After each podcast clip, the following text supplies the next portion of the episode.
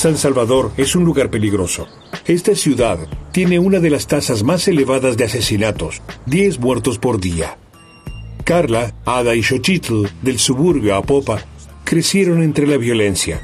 Siendo jóvenes, aprendieron con un curso en video a investigar su entorno con una cámara y actualmente dirigen un programa con 20.000 espectadores en un canal de cable. El tema de la encuesta en las calles, ¿cómo podemos disminuir la violencia? ¿Cuál es tu nombre? Eh, Denis Waldo Chávez García. ¿Cómo cree usted que podríamos evitar la violencia en Apopa?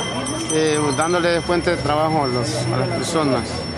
Que hubieran este, trabajo más que todo y deporte. Solamente. Es así como hemos concluido este sondeo de opinión.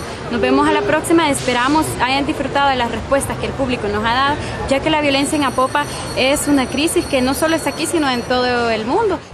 Doy vueltas en mi cama dentro de la noche oscura. Imágenes que en la mente me arrebatan la cordura porque quieren convertirse en palabras sin censura. Que cuando las libere romperán mis dentaduras. No necesito Nosotros iniciamos primero con un grupo de video que teníamos eh, de parte de la alcaldía. La alcaldía se acercó a jóvenes diciendo que quería formar un grupo de video comunitario.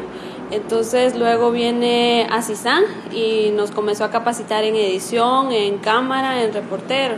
Entonces fue así como nosotros nacimos. La Asociación Alemana de Trabajadores, AWO International, fomenta el trabajo de Asisam con fondos del Ministerio Federal de Cooperación Económica.